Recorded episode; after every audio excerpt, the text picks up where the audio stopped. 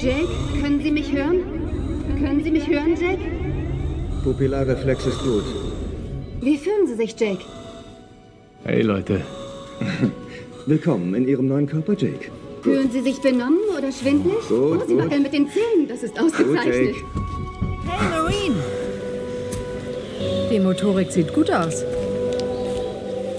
Für Jack Sully, die Hauptfigur des Blockbusters Avatar Aufbruch nach Pandora, wird ein Traum wahr. Der Marine, der wegen einer Kriegsverletzung nicht mehr laufen kann, hat die Chance, seinen Geist in einen neuen Körper zu transferieren, einen sogenannten Avatar.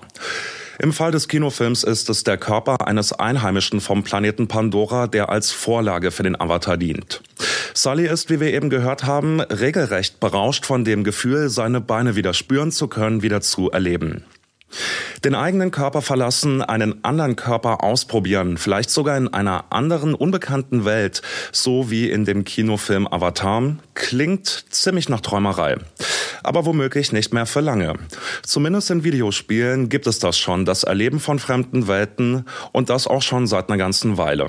Dank Virtual Reality und anderen technischen Neuerungen fühlt sich dieses Erlebnis auch immer realitätsnäher an. Und auch an der TU Chemnitz wird zu Avataren geforscht. Die sind diesmal unser Thema im Special des Tuxai Cast zum Sonderforschungsbereich Hybrid Societies. Mensch, Maschine, Miteinander. Ein Tuxai-Cast-Special zum Sonderforschungsbereich Hybrid Societies.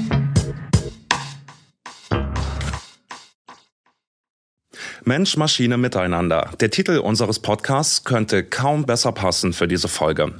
Ich freue mich sehr, dass Sie mit uns in den nächsten Minuten in diese fantastischen Welten eintauchen.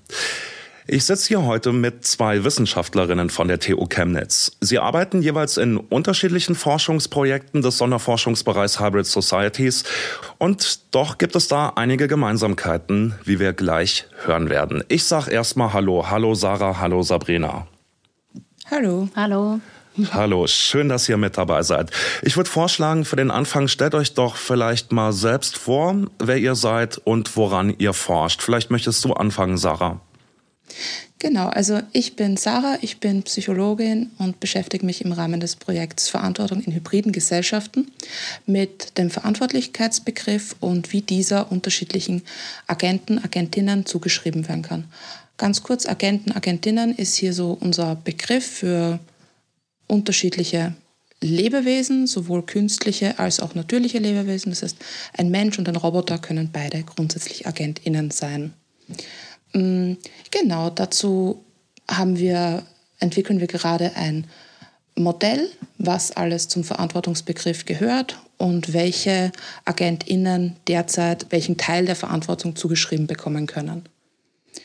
Außerdem beschäftige ich mich in einem Kooperationsprojekt mit Wahrnehmung künstlicher AgentInnen, in dem Fall mit Robotern und Menschen mit Prothesen, also anderen Embodied Digital Technologies und deren Wahrnehmung. Genau. Ja, spannend. Vielen Dank soweit, Sarah. Und bei dir, Sabrina, wie sieht deine Arbeit aus? Stell dich auch mal kurz vor. Ja, ich bin Bewegungswissenschaftlerin und arbeite an der TU als wissenschaftliche Mitarbeiterin und Doktorandin eben auch im Sonderforschungsbereich Hybrid Societies und zwar im Projekt Avatare, Haltungen und Gangarten. Und ich würde es jetzt mal ganz äh, grob und kurz machen. Und zwar beschäftigen wir uns eben mit der Bewegung von Avataren. Das Hauptziel ist es sozusagen, einen Bewegungsgenerator zu entwickeln, womit man die Bewegungen eines Avatars individuell steuern kann. Sarah, in deinem Bereich äh, spielt ein Begriff eine große Rolle, der auch später hier im Podcast eine Rolle spielt. Und zwar der Begriff der Embodied Digital Technologies. Kannst du uns vielleicht den Begriff kurz vorstellen? Genau, Embodied Digital Technologies sind grundsätzlich verkörperte digitale Technologien. Das können absolut unterschiedliche Technologien sein. Das reicht von bionischen Prothesen bis hin zu Androiden, Robotern und alles, was dazwischen liegt.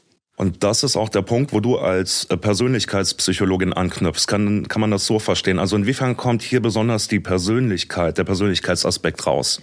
Naja, das ist ja eigentlich relativ naheliegend, dass wir alle unterschiedliche Ansätze haben oder unterschiedliche Anlagen haben, mit denen wir uns mit Technologie beschäftigen. Wenn ich mir jetzt vorstelle, ich kann mit Technologien, mit neuen Technologien gar nichts anfangen, werde ich mich vermutlich nicht sehr darüber freuen, wenn ich jetzt in einem Setting einem beispielsweise sozialen Roboter begegnen werde, mit dem ich interagieren soll. Wenn ich aber hingegen schon ein grundsätzliches Interesse mitbringe und sage, hey cool, Roboter finde ich gut, dann werde ich dem vermutlich positiver gegenüberstehen. Sabrina, du hast gerade schon erzählt, du beschäftigst dich mit Körperwahrnehmung, Fremdwahrnehmung, allerdings aus einer anderen Richtung. Du forschst nämlich zu Avataren. Jetzt haben wir vorhin schon gehört, was sich der Regisseur von Avatar, James Cameron, unter Avataren vorstellt. Was bedeutet der Begriff denn für dich als Wissenschaftlerin? Ja, der Begriff Avatar bedeutet simpel ausgedrückt auch Verkörperung und ein Avatar steht also für eine künstliche Person bzw. eine Grafikfigur, die eben als Verkörperung für den Benutzer bzw. für die Benutzerin in der virtuellen Welt dient. Ähm, sie dient dann quasi als Vertreter und repräsentiert uns in der virtuellen Welt. Das kann zum Beispiel in einem Computerspiel sein, aber auch in Online-Meetings und so weiter. Ja, spannend. Ein anderes Thema, auf das ich gern kommen würde, und das passt ja dann vielleicht auch schon ganz gut zu deiner Forschung, Sabrina, ist das Thema der Gangarten. Und zwar kennt ihr vielleicht, kennen Sie vielleicht die Videospielreihe Grand Theft Auto, besser bekannt als GTA. Da läuft man in einer freien Spielwelt herum und ähm, ja, ich sag mal so, die Bewegungen der, der menschlichen Figuren, der Avatare eben, die sind schon ziemlich realistisch, aber noch nicht wirklich realistisch. Das gibt dann so ein ganz lustiges Gewackel der Figuren. Ähm, das hat auch zu einem Internettrend geführt. Da ahmen Menschen diese menschenähnlichen Bewegungen dann nach. Sabrina, ähm, warum bewegen die sich denn so komisch? Und zwar ist der Mensch ja ein hochgradig komplexes System. Also wir bestehen aus etwas mehr als 200 Knochen. Die sind mit 100 echten Gelenken miteinander verbunden. Wir haben über 650 Muskeln und um das natürlich äh, zu bewegen, den Körper zu bewegen, sind da einige Prozesse im Körper notwendig. Und diese Komplexität und Steuerung in einen Avatar zu implementieren, ist eben auch nicht so einfach, würde ich mal sagen. Zum anderen, also wenn wir jetzt mal nochmal auf den Film Avatar äh, zurückgehen, da werden ja die ganzen Bewegungen, die sehen ja schon sehr echt aus, aber diese werden ja mit Motion Capture System aufgenommen. Also das heißt, der äh, Schauspieler bekommt Marker an den Körper und mit Kameras werden dann diese Markerbewegungen im dreidimensionalen Raum aufgenommen und wiederum das Aufgenommene wird ja dann in diese Szene implementiert. Und bei so einem Spiel, also wie bei GTA zum Beispiel, da ist ja die Handlung etwas offener. Also wir bestimmen ja da, wohin unser Avatar sozusagen laufen soll, was er machen soll, springen und so weiter und so fort. Und diese Steuerung ähm, oder die Animation von den Avataren ist einfach eine große Herausforderung, weil man, um das sehr realistisch zu machen oder noch realistischer als es schon ist, ein sehr großes Repertoire an den Avatar-Bewegungen und Verhaltensweisen verfügbar machen müsste.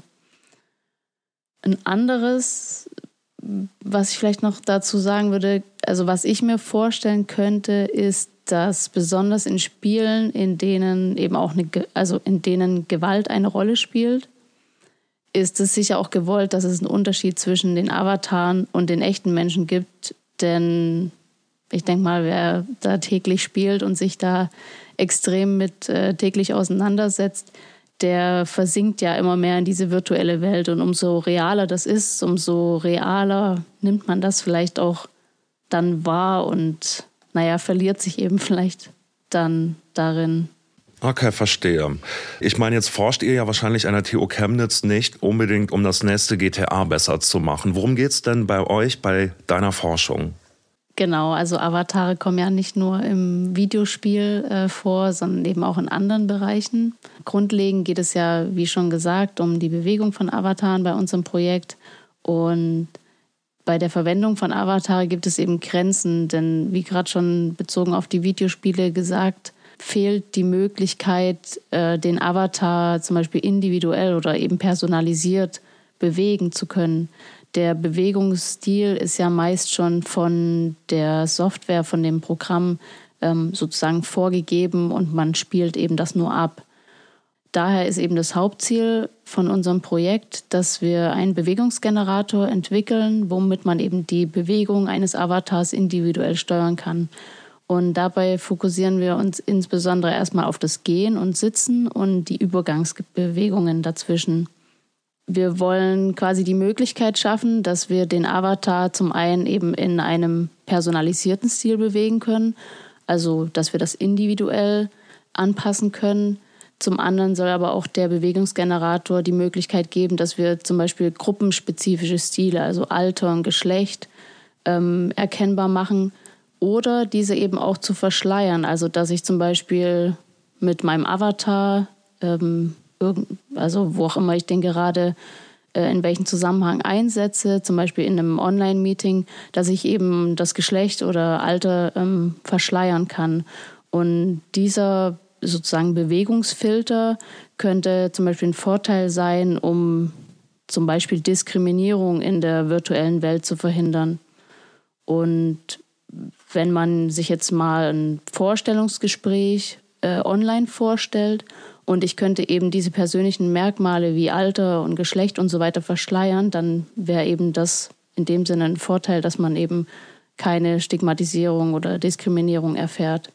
Es geht darum, verschiedene Abstufungen, verschiedene Schattierungen von Menschenähnlichkeit zu erreichen oder eben auch nicht zu erreichen. Verstehe ich das richtig? Also ist die Skala orientiert an menschenähnlicher Bewegung, kann man das so sagen? Genau, der Avatar soll sich ähm, zum einen menschenähnlich, aber eben da auch differenziert in individuell oder gruppenspezifisch bewegen können. Aber wir wollen eben auch eine sozusagen eine neutrale Bewegung ermöglichen, dass man eben nicht anhand des Gangbilds des Avatars erkennen kann, das Geschlecht, Alter und so weiter. Wenn wir es jetzt mal noch eine Stufe individueller betrachten, also ich merke zum Beispiel, wenn ich am Bahnhof stehe, erkenne ich Freunde von mir, noch bevor ich ihr Gesicht gesehen habe, an der Art, wie sie gehen. Also ich gucke in die Menschenmenge rein und erkenne sofort meinen besten Kumpel, egal wie viele Leute da laufen. Ähm, das bringt mich zu der Frage, welche Rolle individuelle Gangarten in deiner Forschung spielen. Wie ist es denn überhaupt möglich oder ist es überhaupt erwünscht, individuelle Bewegungsarten mit einzubeziehen? Was kannst du da erzählen? Grundlegend ist die Gehbewegung des Menschen ein sich wiederholendes rhythmisches Bewegungsmuster.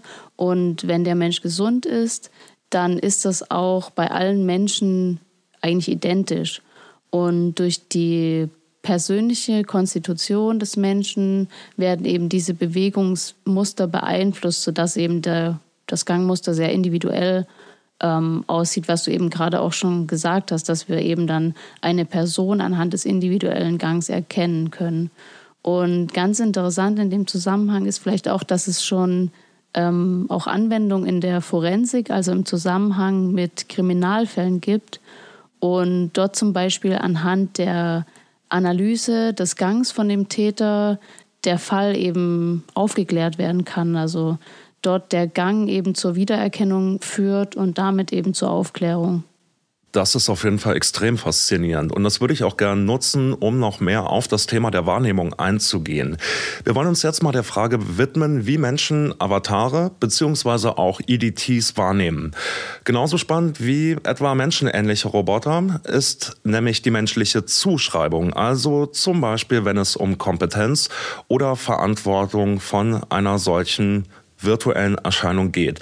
Sarah, du arbeitest genau zu diesem Thema aktuell an zwei Studien mit. Magst du uns mal kurz vorstellen, worum es da geht?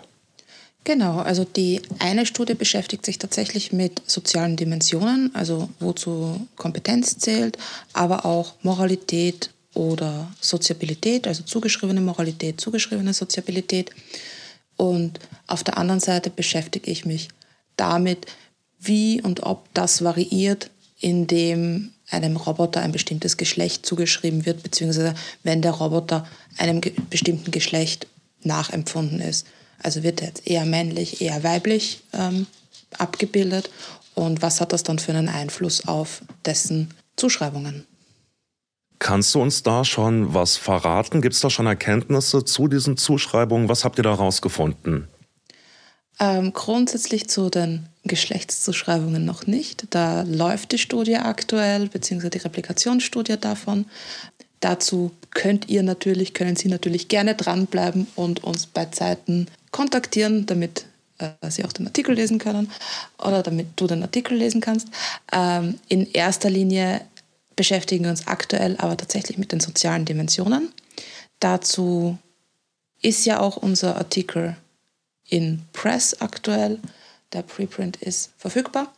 Da haben wir herausgefunden, dass Kompetenz kann unterschiedlichen Robotern relativ problemlos zugeschrieben werden. Das heißt, ein Industrieroboter zum Beispiel wird als relativ kompetent eingeschätzt, was, so vermuten wir, an dem relativ klar umrissenen Aufgabenbereich liegen könnte. Also ein Industrieroboter macht seine Aufgabe und die macht er sehr kompetent, was ja irgendwo naheliegend ist. Schwieriger wird es dann bei Robotern, die jetzt keine spezifische Aufgabe haben, also beispielsweise soziale Roboter oder Androide. Da sind die Berührungspunkte aktuell noch nicht so da. Also die, äh, wir, wir, die sind noch nicht in unserer, in unserer Umwelt angekommen, die sind noch nicht in unserem täglichen Leben angekommen, weshalb es für uns schwierig ist, einzuschätzen, so könnte der das durchführen, könnte der das machen oder wäre da gut drinnen, wenn er es machen würde. Ähnlich verhält sich es dann auch mit den Aspekten der Soziabilität und der Moralität, wobei hier natürlich noch ein paar andere Faktoren ins Spiel kommen. Mm, es ist sehr schwierig, hier tatsächlich abschließende Erkenntnisse zu gewinnen, weil einfach die, die Verbindung Mensch-Roboter noch relativ am Anfang steht. Ein paar spannende Befunde gibt es ja aber schon in Bezug auf die Menschenähnlichkeit, in Bezug auf die Wahrnehmung. Und zwar ist mir der Begriff Uncanny Valley begegnet in Bezug auf diese Menschenähnlichkeit. Kann eine von euch beiden vielleicht mal den Begriff kurz vorstellen und erklären, wie der hier in unseren Kontext passt? kann ich gerne machen. Und zwar das Uncanny Valley ist ein Begriff aus der Robotik, bereits in den 70ern postuliert von Mori der damit bezeichnet, dass je Menschen, also dass grundsätzlich Menschenähnlichkeit eines Roboters oder eines, eines Agenten, einer Agentin unproblematisch ist und eher zu positiveren Gefühlen führt, bis zu einem gewissen Punkt. An diesem Punkt, wo es dann darum geht, so, dass der, der Roboter zu menschenähnlich ist, schlagen diese Gefühle um in eher so ein Grusel, in eher so eine, so eine, so eine Abwehrhaltung, in eher negative Gefühle. Und da ist es dann auch schwierig, da wieder rauszukommen. Also das heißt, ein Roboter, der grundsätzlich menschenähnlich aussieht, nehmen wir Pepper. Pepper hat, ist relativ klein, er hat große Augen, hat einen lächelnden Mund, er hat so an einen Menschen erinnernde Körperformen, also er hat Arme, er hat Hände, er hat einen Kopf, er hat einen Rumpf. Der wird meistens eher als positiv eingeschätzt. Wohingegen jetzt ein Android, der sehr, sehr nah am Menschen ist, der auf Entfernung beispielsweise von einem Menschen gar nicht unterscheidbar ist, aber leichte Abweichungen hat beispielsweise in den Gesichtszügen, in der Mimik, in der Bewegung. Und das sind ganz, ganz kleine Unterschiede, die ihn dann aber irgendwie komisch wirken lassen, die ihn dann irgendwie gruselig wirken lassen. Da sind die Gefühle dann laut der Uncanny Valley-Theorie eher negativer. Jetzt ist es aber so, und das möchte ich auch gleich dazu sagen, es gibt unterschiedliche Befunde zum Uncanny Valley. So wie es von Mori postuliert wurde, ist es heute, gibt es sehr, sehr gegenläufige Befunde. Also, dass es nicht so schlimm ist, wenn der Roboter sehr menschenähnlich ist. Was verrät uns das denn über die menschliche Wahrnehmung von Robotern, EDTs oder auch von Avataren? Was kann man denn daraus für Rückschlüsse ziehen? Ich glaube, dass das ein sehr, sehr schwieriges Thema ist, weil nicht ganz klar ist, woher diese, diese leichten negativen Gefühle, die ja tatsächlich nicht immer nachgewiesen wurden. Also es gibt durchaus Studien, wo das gegenteilig ist, also wo ein sehr menschenähnlicher Roboter als super sympathisch, als sehr, sehr positiv eingeschätzt wurde. Das ist so, ich würde das Uncanny Valley Phänomen eher als noch nicht abschließend geklärt bezeichnen. Es sagt aber insofern was aus, als dass wir schon einen Unterschied sehen in einem Menschen und einem künstlichen Menschen. Also, also dass wir da schon Aspekte drinnen haben, die wir jetzt vielleicht nicht so, nicht so sympathisch oder nicht so erstrebenswert finden. Dass jetzt beispielsweise ein, ähm, ein Android lächelt kann einerseits könnte das positive Gefühle hervorrufen, weil er ja grundsätzlich ähm, in einer Interaktion, in einer positiv, positiven Interaktion ist. Es könnte aber auch eher gruselig wirken, weil das Lächeln eben nicht menschlich ist, sondern es ist ja ein künstliches Lächeln, das zwar sehr, sehr genau nachempfunden ist, aber so ein paar Aspekte fehlen dann schlussendlich. Ist das was, was auch für dich eine Rolle spielt, Sabrina? Also wenn ihr euch mit Gangarten beschäftigt, mit menschenähnlichen Gangarten, ähm, sind das Überlegungen, die jetzt schon in eurer Forschung relevant sind? Was kannst du da berichten? Wir benutzen ja die aufgenommenen Bewegungsdaten und implementieren die dann auch in einen Avatar und anhand unserer Bewegungsdaten und der Analyse haben wir zum Beispiel bestimmte Parameter, anhand dessen wir dann die Bewegung synthetisieren.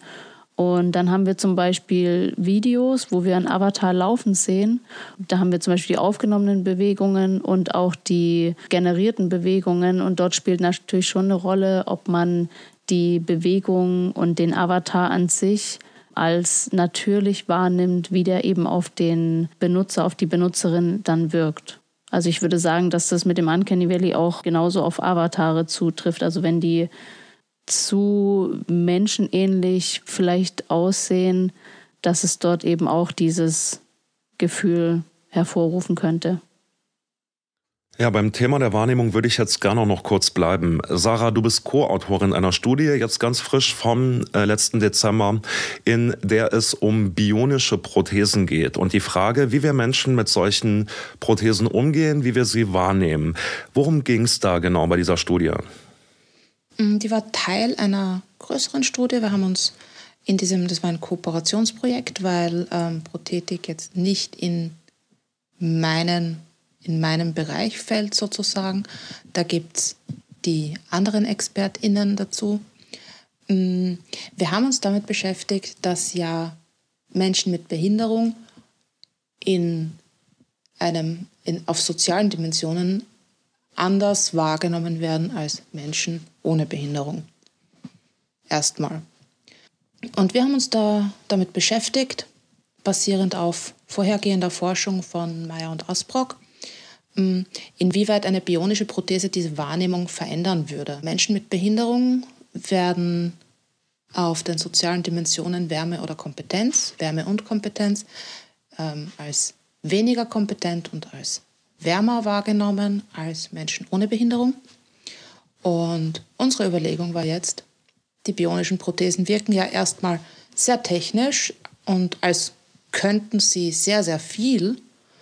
Mm, und unsere Überlegung war dann, wie das dann sich auswirkt auf die Wahrnehmung.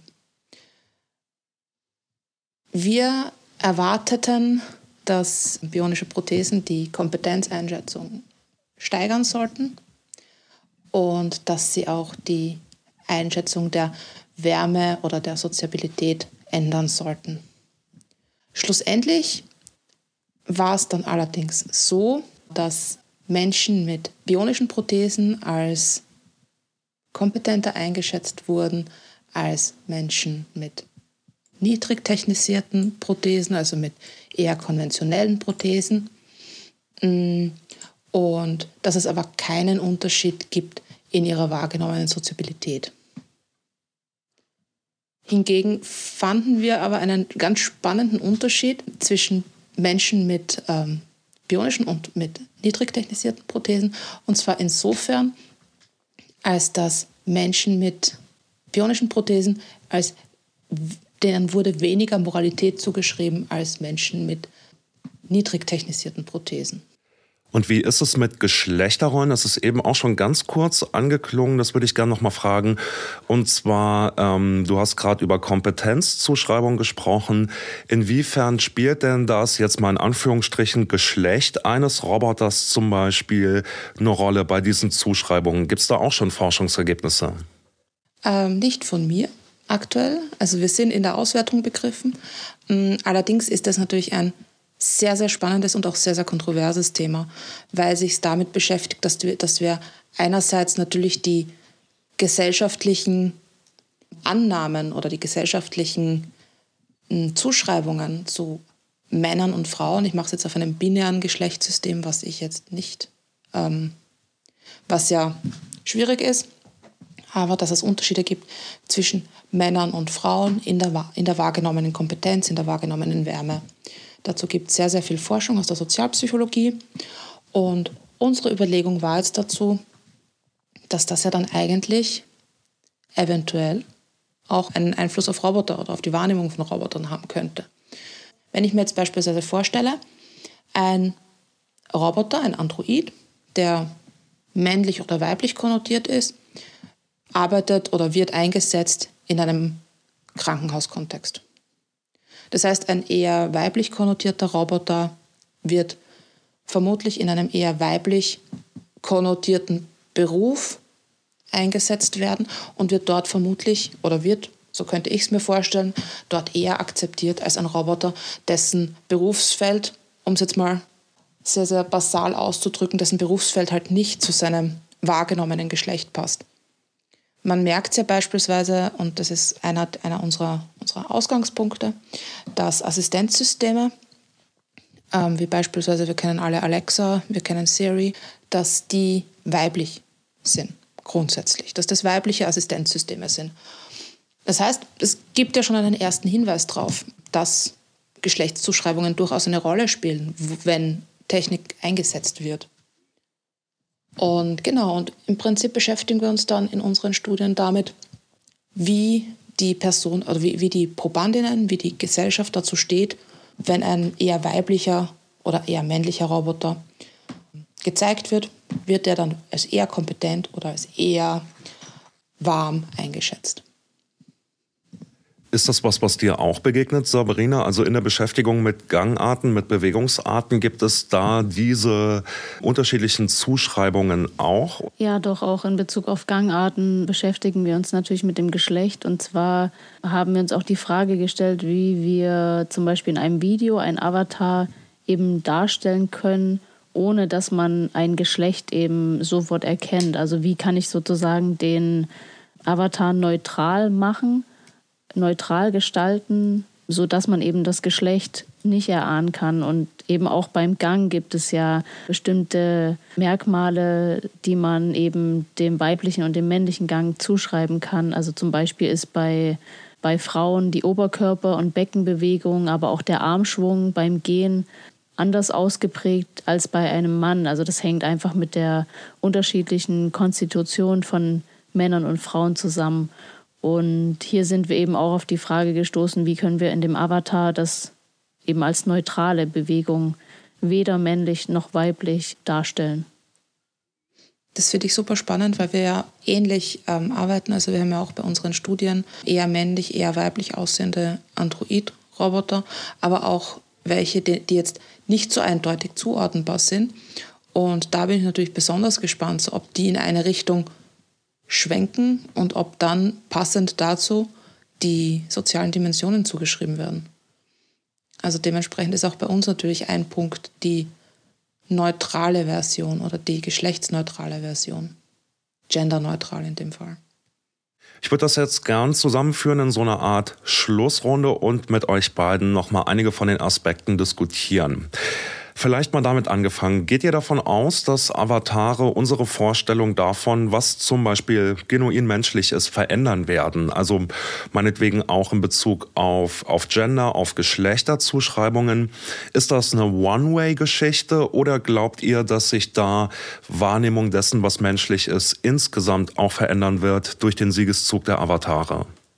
Ich habe dazu eine Antwort, die aber wahrscheinlich eher nicht so reinpasst.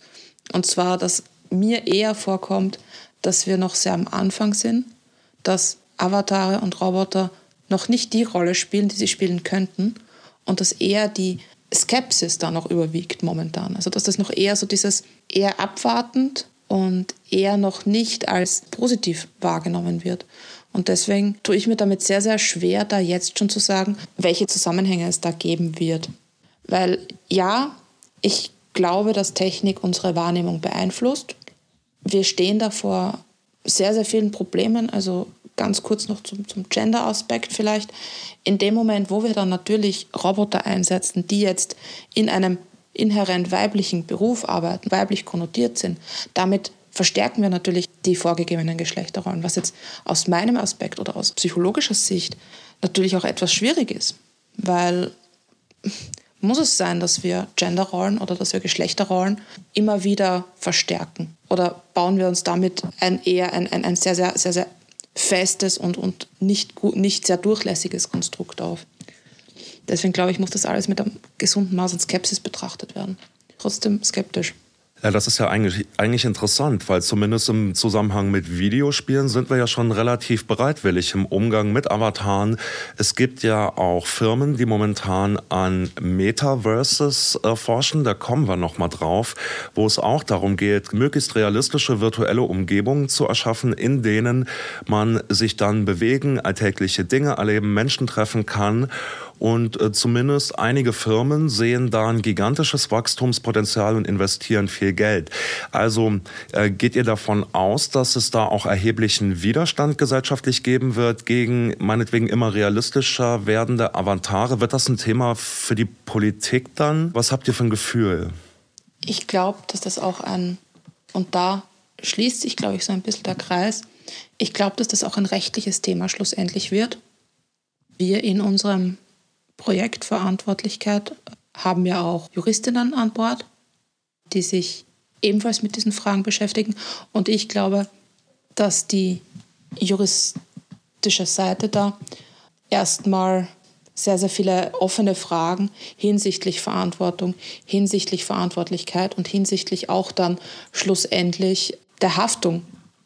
Ist das dann natürlich auch ein Thema, was, was, was super relevant ist.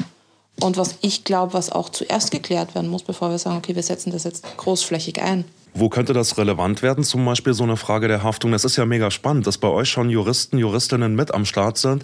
Das kann auf einem ganz, ganz niedrigen Level anfangen. Das kann beispielsweise der Staubsaugerroboter sein, der irgendwas kaputt macht. Wer haftet dafür? Kann ich, kann ich da irgendwen finden, der dafür haftet? Oder ist das mein Privatproblem sozusagen, wenn der jetzt irgendwas zerstört hat? Und das ist ja noch im privaten Kontext. Wenn ich dann rausgehe, wenn ich jetzt schaue in Richtung selbstfahrende Autos, da stellen sich ja ganz, ganz andere Probleme. Ebenfalls, wenn ich mir vorstelle, einen Roboter im Pflegekontext, da kommen dann noch die Probleme von wegen Datenschutz oder datenschutzrechtliche Punkte auf. Das heißt, natürlich ist, ist die juristische Seite da ein Riesenthema. Ich würde da noch was hinzufügen. Und zwar betrifft es zum Beispiel auch die Avatare. Also das vermutet man vielleicht gar nicht, weil man denkt, dass die Avatare eben in der virtuellen Welt sind. Und das ist ja sozusagen nicht wie bei den Robotern, aber da gibt es zum Beispiel auch Fragen zu klären, habe ich zum Beispiel gelesen, ähm, was Screenshots oder Bilder von anderen Avataren angeht, wie damit urheberrechtlich zum Beispiel umgegangen wird, ob dort ein Einverständnis äh, notwendig ist und so weiter. Also das ist zwar irgendwie so fern, aber eben auch das spielt eine Rolle und vielleicht auch in dem Zusammenhang mit den Avataren das Thema Cybermobbing, weil das ja, sage ich mal, relevant ist im Kontext äh, auf sozialen Netzwerken, soziale Medien und so weiter, aber auch hier dann eine Rolle spielen würde. Und da könnte ich mir vorstellen, dass eventuell quasi diese die Gesetze, die eben zu Cybermobbing, ähm, die es zu Cybermobbing gibt, dass die eben auch auf den virtuellen Raum im Sinne der Avatare übertragen werden könnten. Womit rechnet ihr denn? In welchen Bereichen, die für viele Menschen relevant sind oder mit denen viele Menschen in Berührung kommen könnten, werden denn die Avatare in den nächsten Jahren wichtig? Also mit welchen Einsatzfeldern rechnet ihr da? Also ich denke, vor allem, was ja auch äh, bedingt durch die ganze Corona-Situation ist, dass sowas immer mehr in Online-Meetings und Konferenzen ähm, eine Rolle spielen wird. Zum Beispiel gibt es auch Studien darüber, dass der Avatar es einem ermöglicht, ähm, in der Arbeitsgesellschaft mehr Teilhabe trotz Homeoffice zu haben, aber man auch durch den Avatar irgendwie sozusagen als Vertreter eine Art Schutzschild hat. Haben wir ja auch schon äh, in unserem SFP-Projekt Hybrid Societies das erlebt. Da hatten wir zum Beispiel auch die Summer School oder den Retreat, der eben online stattfinden musste. Und dort haben wir das eigentlich auch schon erlebt. Dort hatten wir auch eine Software und dort konnten wir eben in Form unseres eigenen Avatars an Poster-Sessions teilnehmen uns dort äh, bewegen, miteinander in Interaktion treten. Und das war irgendwie, also das ist eigentlich genau das, was wir schon angewendet haben. Was ist für euch the next big thing in Sachen Avatare?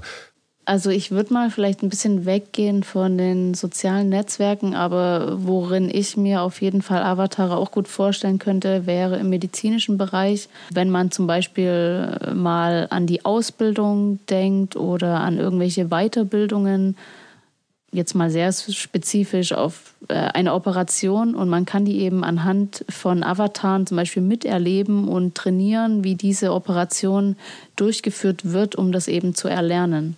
In einem anderen Kontext im Bereich der Medizin, eher Bereich Rehabilitation auch, was zum Beispiel Erkrankungen wie Parkinson und Schlaganfall betrifft. Und dort könnte ich mir vorstellen, dass man zum Beispiel dem Patienten anhand eines eigenen Avatars zum Beispiel das derzeitige Gangbild zeigen kann, aber auch Fortschritte demonstrieren kann, beziehungsweise auch den, das Gangbild sozusagen voraussehen kann und das dem, dem Patienten schon mal demonstrieren kann, um eventuell dort einen positiven Einfluss in der Therapie zu erreichen.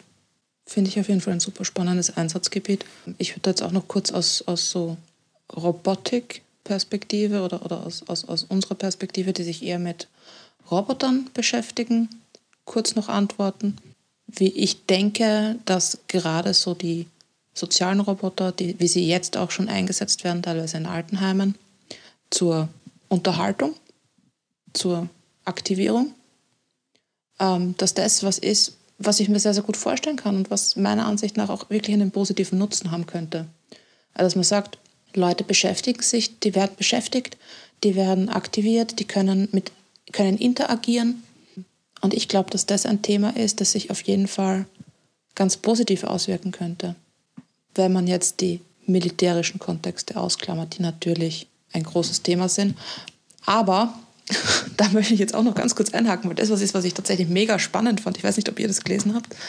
Mm, es gibt ja den Spot. Der Spot ist ein Roboterhund, der unter anderem eher einen militärischen Einsatz hat und jetzt in den Ruinen von Pompeji eingesetzt wird um dort in einsturzgefährdete Schächte zu, zu, zu, zu krabbeln sozusagen und dort Bildaufnahmen, Tonaufnahmen etc. zu machen und Messungen durchzuführen. Und das ist zum Beispiel was super spannendes Thema. Finde ich super wichtig, hat natürlich jetzt nur sehr am Rande was mit meinen Fragestellungen zu tun, aber da sieht man, in welchen Gebieten überall Roboter heutzutage schon eingesetzt werden können. Und das finde ich ist ein wunderschönes Schlusswort. Riesige Chancen, riesige Möglichkeiten, auch einiges Problematisches, auch mögliche Gefahren. Diese Dinge werden uns auch weiter begleiten hier im Talkside-Cast, nämlich zum Beispiel schon in der nächsten Folge. Dann werden wir uns einen Aspekt zur Brust nehmen, den wir eben angesprochen haben, nämlich virtuelle Umgebung und da in dem Kontext dann zum Beispiel auch das Metaverse, an dem etwa Facebook arbeitet. Was es damit auf sich hat, dazu hören wir dann beim nächsten Mal mehr. Ich möchte an der Stelle jetzt erstmal Danke sagen und zwar Ihnen euch fürs Zuhören und vor allem Sarah und Sabrina euch beiden fürs Mitmachen. Das war ein verdammt spannender Einblick in eure Forschung. Und ja, ich bin gespannt, was da noch kommt. Du hast es ja eben schon versprochen, Sarah, du wirst uns auf dem Laufenden halten. Ja, und ich bin sehr gespannt drauf. Vielen Dank euch beiden. Dankeschön. Ja, ich danke auch. Mensch, Maschine, Miteinander. Ein Tuxicast Special zum Sonderforschungsbereich Hybrid Societies.